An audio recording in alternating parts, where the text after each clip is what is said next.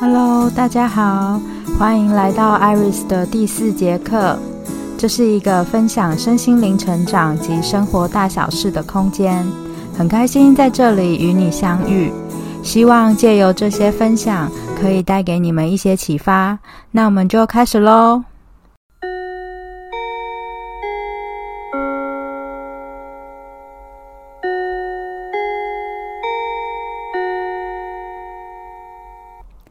今天想跟大家分享发生在我身上有关吸引力法则的事。某一天，在我早上起来刷牙洗脸的时候，我在照镜子，突然发现镜子里面的自己好像变了，感觉变丑了。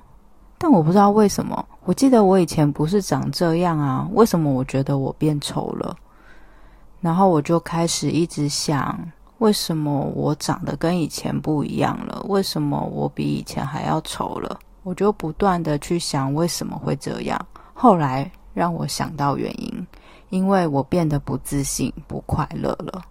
那为什么我会变得不自信、不快乐？就是因为我在工作上。很常受到我主管的责骂，我也因为这样，很常在做事情的时候不敢下决定，怕下错决定之后又被骂。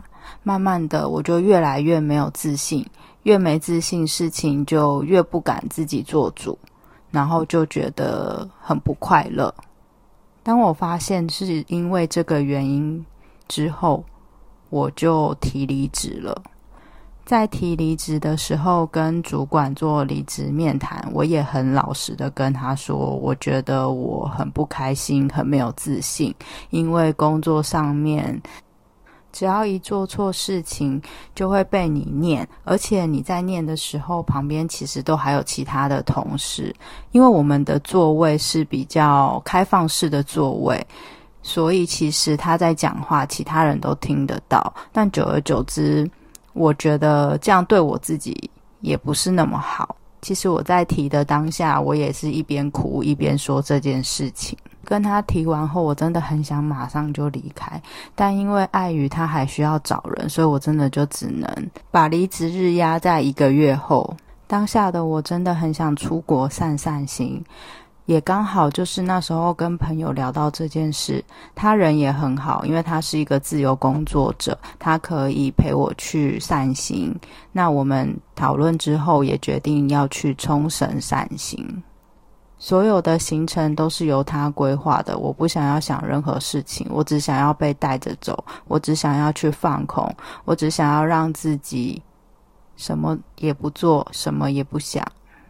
终于迎来了去冲绳的日子，但因为去冲绳之前，我那位朋友他还要去高雄上一个讲座，所以我们其实是从高雄的小港机场出发去冲绳的。那因为那时候他在买机票的时候没有注意到，就直接买来回，所以我们回来也是回高雄。但因为买都买了，我就想说算了，那我就从。高雄那边搭客运回台北就好。那我朋友是住在新竹，所以他就想说他在高雄那边先住一个晚上，然后隔天再搭早上的火车回到新竹。就这样开始了冲绳四天三夜的旅行。那我在冲绳其实真的就是在放空。我放空的时候就是一直在看天空，我觉得天空好美，好蓝。好漂亮，那偶尔还是会跟朋友聊天，但大部分的时候我都是在看着天空发呆。而且我有发现，在去冲绳的这个时间里面，我很常看见天使数字。那天使数字就是连续数字，像一一一、二二二、三三三、四四四，这些都是天使数字。这些天使数字其实都代表着不同的意思。像是天使想跟你说的话一样，所以我有时候看到天使数字，我都会去查一下，诶，这是什么意思？想要了解一下天使想跟我说什么话。就在最后一天要从机场回来台湾的时候，我们在 check in 的时候，我有发现我们坐的那一班的前一班是飞往桃园的。我其实那时候有问柜台的人员，我可不可以换到这一班去做搭乘？但因为时间已经太近了，所以他说没有办法。所以我就想说算了，那就搭回去高雄吧，也只能这样。就在我们坐在等待室等待要上机的时候，因为我们的上一班是飞往桃园的嘛，所以我就坐在那边看着窗外的飞机，然后我就想，心里就想说，好希望跟你们一起回桃园哦。换我们登机的时候，因为不知道是什么原因，他们就说要延后登机，所以我们又在那边多等了一个小时。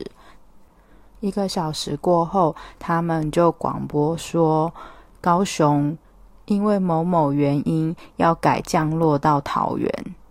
天哪，那个当下我真的是眼睛瞪超大的，只差没有站起来欢呼。但是当下状况，我也不适合站起来欢呼，因为那些都是要回高雄的人，他们每一个人都在骂怎么搞的啊，什么什么什么之类。我想应该只有我一个人觉得很开心吧。连我朋友都在说我乌鸦嘴，因为他要赶快紧急的去把他在高雄订的住宿取消掉，不然他的定金就会被扣掉。我真的是很开心，很开心，真的是对不起那些要往高雄的人。我就在想说，这该不会就是吸引力法则吧？居然可以让我吸引到改变降落的地点，是不是很神奇？还有另外一个吸引力法则的故事。那这个故事呢，就是发生在我去参加一个四天三夜的静默之旅。那那个静默之旅其实是要没收手机的。在那段期间，你不能跟其他的同行者说话，你只能跟自己相处。所以他连手机那些都不让你使用。就在我出发要去会合地点的路上，我突然觉得肚子怪怪的，好像那个快来了。我很担心，就是在那段时间我的经期来怎么办？因为我经期来都会痛个两三天，而且几乎都是要吃止痛药才有办法的。我又没有带止痛药，我很怕这样子的状况影响到我那几天的旅行。所以就在那时候，我就在心里默默的跟我的守护天使说，我希望他可以帮助我，就是让我的惊奇可以在结束这趟旅程之后再来。在这样跟天使说完之后，我也就忘记了这件事情，然后就去会合跟大家见面，参加活动。那那些活动有一些是做瑜伽的活动，还有水晶波疗愈等等的。就在这个活动的最后一天，吃完午餐，他们把手机还给我们的时候，然后我就去上厕所。我在上厕所的时候发现，哎，我那个居然来了，还真的是结束之后马上来，哎，也太神奇了吧！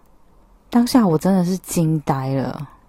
一方面是突然想起我在出发前跟天使说的那些话，另一方面是我没有卫生棉啊，怎么办？还好同行的人有带，不然深山里面也没有地方再卖卫生棉。以上就是我跟大家分享的两则吸引力故事。其实还有另外的一些吸引力的故事，但因为那些事情都是算比较小的事情，听到的人可能会觉得那只是巧合，所以我就不在这边多做分享了。我另外再跟大家分享一下我所知道吸引力的步骤有哪些。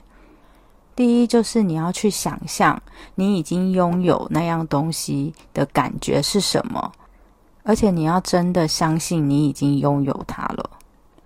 再来就是你要放下它，然后去做你日常生活的事情，不要去期待它发生，甚至忘记它会更好。